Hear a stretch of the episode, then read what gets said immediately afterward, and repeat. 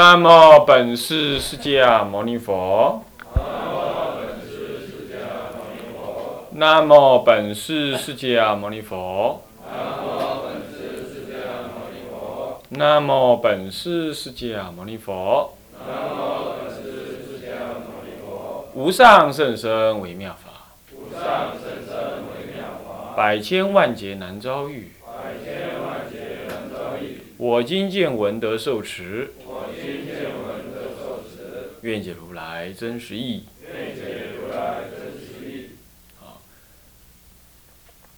啊！天台中入门，各位比丘、各位沙弥、各位敬人、各位居士、各位同学，大家早安。请放掌。嗯，我们上一节课呢，上到了这个以四天台中所依之经论及历代重要啊论述啊这部分呢，上一次稍微提到丁二啊丙一的丁二部分，不过呢，这个只是略略的讲过一下子哈。那么现在呢，我们从头呢，从丙一，它分两科哈，关于经论跟历代的重要论述分两科，丙一是天台家之根本经。那么丙二是历代的重要论述，那么台家是根本经，就是根本的经跟论呢，应该是这么讲的哈，呃，他那个应该是这么说的，又分两科，第一科是总总说，总说是引那个文证来告诉你说文的证明啊，叫做文证啊，不是那个那个证东西的文证啊，引文的证明来证明说为什么我们认为天台家的根本经论。是这几部呢？好，那么是引这个经论。那么接下来丁二是别名。我们各个对这个总说里头所提到的这些经跟论呢，我们做一个什么呢？它的一个重要性的或内涵性的一个大概的一个说明啊。你不能去读它，最起码你要知道这个是很重要的几部经论，内容大体上是怎么样子啊。那么呢，这个也分两科嘛哈。那么丁一是总说。那总说呢，我们来看一下。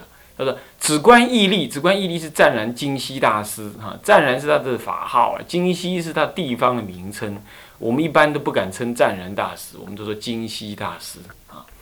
古书上也有写金溪师这样子的，那是没有关系，因为金溪不是地，不是人名，所以我们不会有，不会有什么呢？不会有太不呃不会有呃不恭敬的那个嫌疑了。”不过像天台也不可能，没有人敢说天台师，还是要天台大师啊，来这么讲法。嗯，那么不过话又说回来了，这个古人称大师也就罢了，那今人呢，最好还是不要随便称大师，最好我不用说不可以哈，最好啊。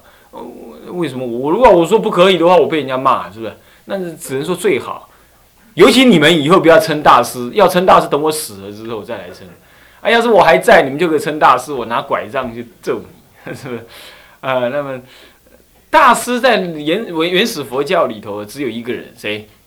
释迦佛可以称大师，对。那么中国人呢，是因为怎么样？大乘佛法兴啊，我们大乘佛法依人的形象是很很有这个特色的啊。那么你看那个密宗，跟干脆就来个四皈依，皈依上师，再来才皈依佛、皈依法、皈依僧。所以大乘佛法人的传承很重要，你说这为什么会这样子？大乘佛法就有这个特质，大乘佛法难熏难了啊！你虽智不能了，佛法无人说虽智不能了，就是指大乘佛法。声闻法其实也一样了，但尤其大乘佛法呢，特别需要人的因缘所以安乐恨品上说啊，他不跟声闻人共同住址。就是这样，那你说这样是不是不度声闻人呢？怎么不度呢？这是对初机菩萨说的。你初机还在熏大乘心，你不要跟声闻人住在一起，跟声闻人熏到一块去。他是毁谤大乘，你跟他在一起，让他嘲笑，他还毁谤大乘，来让他造业啊。那你自己也失去信心啊，是这样讲法。所以说不跟声闻人住，所以这个才成大师。呃，所以中所以说大乘佛法很需要人的熏习。很需要人的熏习啊，那么因此人的很重要。那么所以说密宗干脆了，就得先来个皈依上师。那中国还不至于这样，不过这中国的祖师就有称为大师的这个情形就出现了啊，不过你们这样知道，这是一恭敬的立场说的。那今人还活着嘛？活着就不要自封大师，那就等死了之后人家封你，那这样就可以啊，是这样子比较好一点。好，我说这话没有任何意思哈，我说话只是说我的意思是这样，我的意见只供参考啊。然后 OK，那么那么现在就是止观毅力，这是金西大师这么说，也就湛然金西，金西湛然，金西要讲到前面，金西是地方，懂意思吧？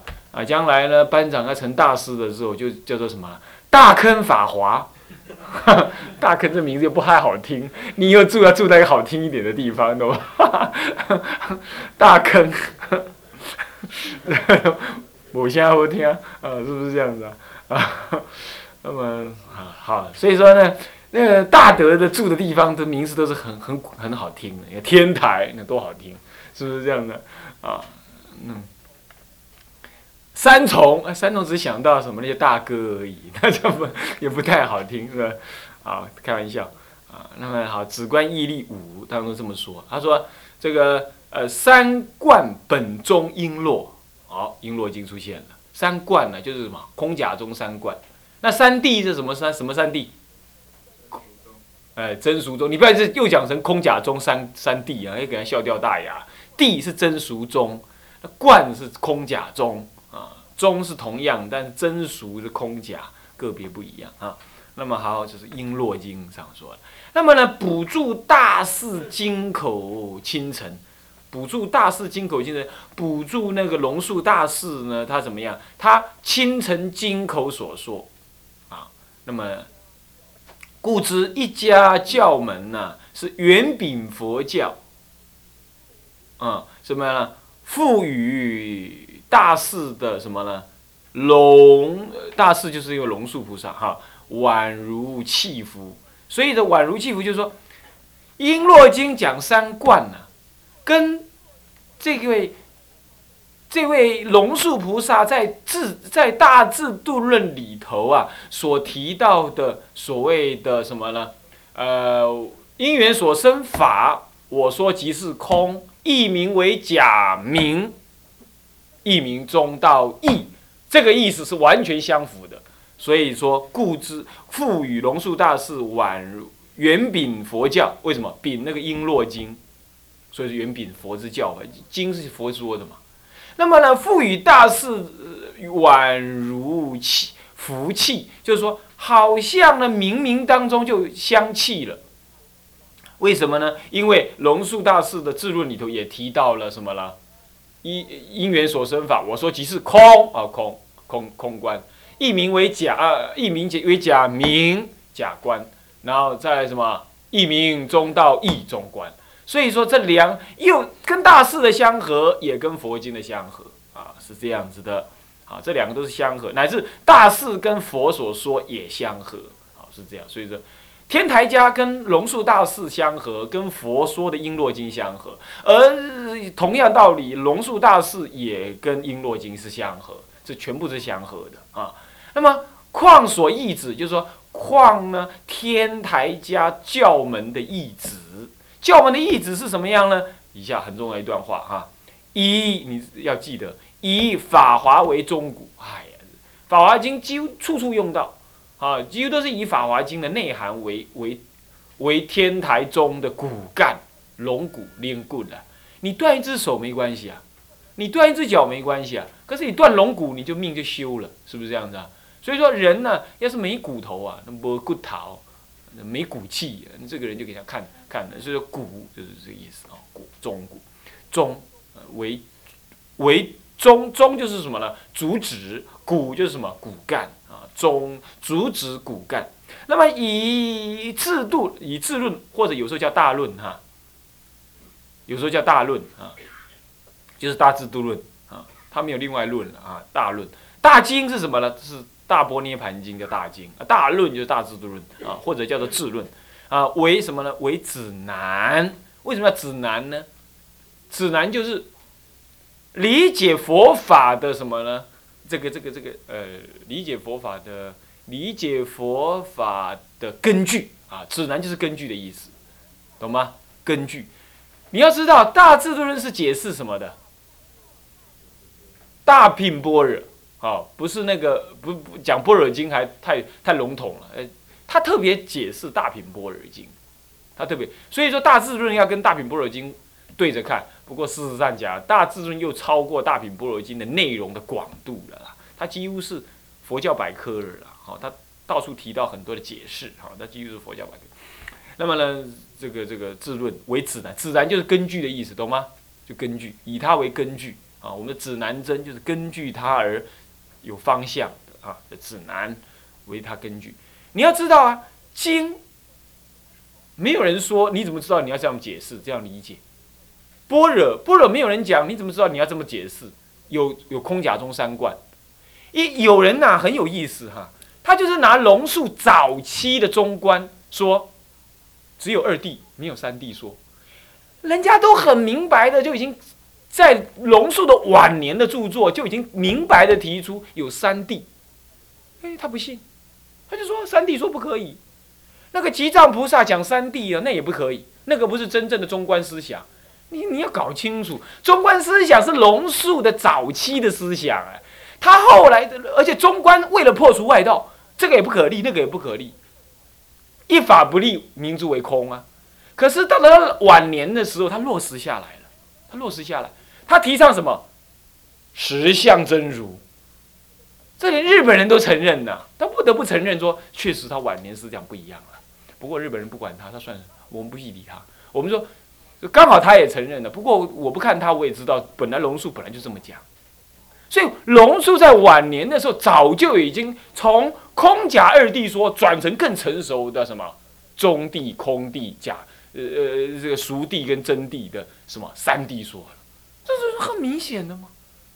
那史直那一步，那么就是砍那一步，那不不看不看，另外那一步他不看，这很荒唐啊！就不要再食人牙慧了啦啊。好好的、广泛的来理解，所以说呢，以龙树菩萨这个更成熟的大智度论为纲为理解佛法的一个参考，那么这是天台的重点。所以说，天台符合佛意，这没有什么好好说的。你要知道，制度论如果不出不出的话，中观思想不兴盛，这是没话讲。但是制度论不不。中论如果不出的话，中观思想不兴，这是没话讲。可是自论一出啊，不但中观思想兴盛了，唯识思想也才能够真正立基。我弄清楚啊，乃至于所谓的真常思想的大乘起信，这样子的更根本的佛性本怀的成佛的根本见呢，也是从自论里头发挥出来的，讲真如思想。所以你看看，自论影响中，影响整个释迦佛的教法。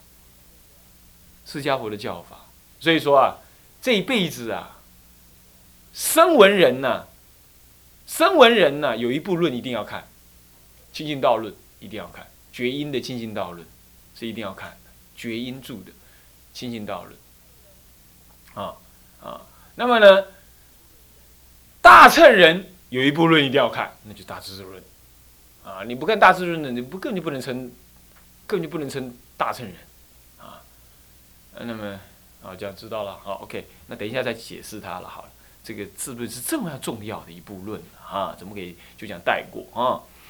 嗯，那么但自论你要不要看现代人的注解？现代人注解绝不不要看，都不要看现代人注解啊。那么呢，你你要不要看注解？好。拜托，不要看了，有一百卷自论呢，你光看注解，你要不看成三百卷去了，是不是？你不用看注解，那怎么办？慢慢的读，读懂的就懂，不懂的用纸夹着，上面用铅笔打勾，夹着打勾夹，你一定会夹一大堆，然后什么？下次再看一遍，不懂的地方，下次哎又都不懂了，哎，仔细再看一下，再看一下，还是不懂哎，再打一次勾，第二次看不懂，嗯哎。你看过第二次之后，一定会被抽掉你好几张了，懂吧？那怎么办？还是不懂，继续拜。你边看边拜佛，你要知道啊。哎，看经是修行哎，那叫啊，那叫啊，看一下，把它丢了。那么呢，看经是修行哎，我讲的这么累，你还有办法睡，实在太厉害了。那看经是一种修行，听经也是一种修行啊。我上次我在发心起行这个录音带里头不是讲了吗？不是讲了吗？啊，是怎么样呢？睡觉第一，实在我输你。啊，我们上次不是说了吗？我在发心起行也不是说了吗？怎么讲？听经是要用观心法去听经的，所谓所谓的解经，观心诵经法，观心读经法，观心听经法。所以，我们不是老师。我今天坐在这里，你们佛学院的同学，不管是电视机的那些什么空中佛学院呢也好，或者是或者是谁也好，别的老师怎么教我不管。我不是来这边教授学问、教授知识的。你们也不是来读什么呢？读什么成佛补习班？你们不是来参加补习班呢？来买什么？来买学问的，买文凭的，不是这样的。你们是要来修行的，要弄清楚这个观念要搞，要绝对要搞懂。所以说，我是用修行的心讲经，你们也要用修行的心来听经。这我在发心起行这部这部录音带就讲的非常清楚，但是我觉得应该重新说一下。所以说，每一次在讲经的时候，我是看了你们的脸。来决定我讲多或讲少，所以我用要讲讲。我们我不我不会写讲义的，我只能想大纲。可是我在写那个大纲的同时，我心中已经转那个内容转很多了。转完之后我就摆着，那看你们的脸呢？如果每一个人都是睡觉第一，都睡着了的话，那我告诉你，我一定很快就把它带过。但如果你们呢，精神奕奕，奕奕懂吗？就是精神很好的样子，对。啊，不要像有人那种躲在柱子后面呢，啊，不是指你呢，还有另外一个人躲在那个什么呢？那个我那个什么电视机后面啦，万，然后那个什么呢？万年青后面啦，啊，或者躲在某一个人的背影后面啦，这样子，啊，然后呢，用一只手吐在他的下巴啦，然后。好像很专心，其实他把眼镜戴低一点，然后其实在睡觉。我告诉你，这些以前我们都干过了，你何必在我面前继续看呢？对不对？啊，这样子，那这样子没有意思嘛？是不是？是完全没意思啊！电视机前面的那，那你这个更要自求多福了。你一听一听啊，我来捆，电视关一下，我我抖，是不是这样子？是不是？像这样子的话，那不是，我不是来贩卖学问的。那我是用心来讲经，那么你们也要用心来听。那么到底我能讲多少，就看你们的心开多少。这是第一个。第二个，讲的过程当中，我是要帮助各位修行来讲经，绝对不是。你看我法上懂这么多，你看看，你看我教主任，你看我懂这么多道理，你看看，那干什么啊？我又不是孔雀，孔雀才会这样子。孔雀，你看看，孔雀开屏。哦，你看我的尾，我的尾巴好漂亮啊！你们看到没有？你看孔雀就这样子嘛。我又不是孔雀，我又不是卖西瓜，说我的西瓜好甜哦，那有什么意思？那你们又不是来买西瓜，还是看动物园的孔雀，是不是这样子啊？所以说啊，要有良心。我讲经的人，我用良心讲，为讲出来，为了我修行，也为了你们修行。那么呢，你们听经是什么？也为了大家修行，为什么？成就大家的道听经的文文法的法会嘛？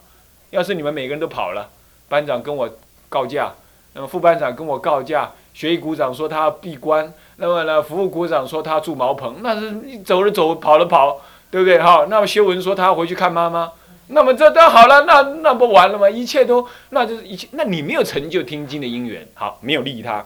其次，是吧？你没有成就你自己修道的因缘。那我不成就我讲经，我要利益众生的善缘，我也没有自己去在这道法当中去理解，那这样话，我没有良心。那你们呢？听经的人，你不来扶持道场，你没有利益众生，你自己也不修学真上，那没有自利，既不利他，也不自利，你没有良心。我没有良心，你也没有良心，这个法会散了。是不是？所以说，听经闻法是自利利他，是讲者的自利利他，也是听者的自利利他。所以每一次讲经都要转入内心里，都是为了修行而听经。那么我是为了利益到众生而讲经，也为了利益我自己而讲经，而不是为了度众生。没有，没有什么利众生，就是自利利他。能度这个字我都没想过。你要如果这样讲的话，那么讲经的过程当中，当然，当然了，就是为了利益。那么以一个老师的立场来利益你，有可能会是怎么样子？比如说，哎，某某人，哎，你这样子不太可以，你怎么刚才在睡觉啊？哎呀，你会这样想，哎呀，这录下去的有三四百个同学在在电视前面看呢，那我这样是不是很丢脸？是的，很丢脸。那就是那主任就都不不注重我们的自尊心。要知道自尊心的话，就不要来修行了嘛。你理光头耶，你理光头走在街上给人家骂秃驴，你哪有什么自尊心好说？光头汉，你要什么自尊心好说？你看那个社会的米虫，你要什么自尊心好说？你为什么不怕？你为什么不怕？意之所趋，虽千万人吾往矣，对不对？道理既然是这样子，你骂我是你造业啊！我觉得我是修行人，我还怕你说啊？你还需要什么自尊心？要自尊心，不要来读佛学院了，对不对？你看看人家那个什么银镜，以前是做室内装潢的；那某人以前是当什么教育班长的，那来到这里做瘪三，还扫地，就上课还要给人家考验东考验西，才能正式加入帮派啊，不加入 加加入加入那个佛学院。那我何苦来哉？对呀，毫无自尊心呢。自尊心，我们就是太有自尊了，所以轮回到今天呢，各位。你要有种去当佛好了，最有自尊。明白？我没有自尊，所以说来听经为什么要大众之间说你？那是不是师长不不注重你的自尊？哎呀，我不是跟你说吗？以前唱歌骂我的时候，到现在还是常骂。唱歌骂我，嘿，就在一大堆那个潮汕的老菩萨面前，骂一骂，你跪在那里，他照骂，照骂。你说他怎么不护念比丘的颜面呢？什么？他当然护念，他护念到你内心去了。他用教导你的心来跟你讲话的，偶一大师说过，他说啊，如果有这么一个人，他心中有一棵烂树，有一棵坏的树，那你要怎么办？你用锯子锯它，锯不断，他又锯的又深，怎么办？很简单，你把他的根抛开来，让大家让太阳照到他的根，他自然就要死掉，根铺露了，根铺露出来，自然就死掉。如果有一棵树呢，你要它长得好的话，很简单，你把它根包包包包包包包包包住，隐伏起来，它就长得很好。这什么意思啊？这就是佛经上说的，所谓要如果要修道的话，师徒相摄是什么相摄？师师破徒之恶，引徒之善。经上就这么讲。什么叫破徒之恶啊？在众人面前呢，把那个某人的那个恶法全部讲出来。所有人都知道他的恶法，那那个人就好难过、很尴尬、很不好意思。可是那个恶根露出来了，露在太阳底下了。那么这么一晒，枯萎，他那恶法不生，永远枯萎，把那个恶的根永远把它晒枯了。那倒过来呢？他如果做善事，我我没看到，我没看到，私下稍微赞美他，赞美，私下稍微赞美他两句，哎，就隐伏着，把那个根保好，他会更成。这是为了利益众生才这种用用这种用心说法的，要了解哦。所以说我不是我不是佛学补习班的老师，你们也不是补习班的学生，你们不是签卖身契来的，你们是为修道而来。那么既然是这样子，我们要真正拿出道念来，相互相在一起，呃，这个这个才能理解啊，这个要这种观念啊，才才对。不过这这也是道理，这样的做还不是这么做法。也不会真的做到这样。不过，听经闻法就是这样，看经书也是这样。所以看《大智度论》，《大智度论》，你说你你我不看，哎，他讲三谛，我不看，我只相信二谛。你可以说你相信二谛，可是你不能毁谤说没有三谛呀。意思是这样，你要用你的心啊，把良心拿出来看经，不然你用自私心，你用我执心看经，道理也是这样。所以。看经闻法，听经说法，这一切的相对之间的关系啊，都要怎么样？都是修道相，都是为了修解脱相。如果能了解这样子的话，我们以下来解释这个几部经就有道理了啊。好，那么以观以自论为指南，就这个意思。接下来以大经为扶书，这什么叫扶书？扶书就是扶，就是重新把它扶，扶上来，书是什么意思啊？书什么？收集、整顿，叫做书。重新扶上来，那把它收集、整顿好，收刮、整顿好，收扩、整顿好，这叫做扶书啊，叫扶持而整顿，整理叫做扶疏，扶持整理叫扶疏。大经什么？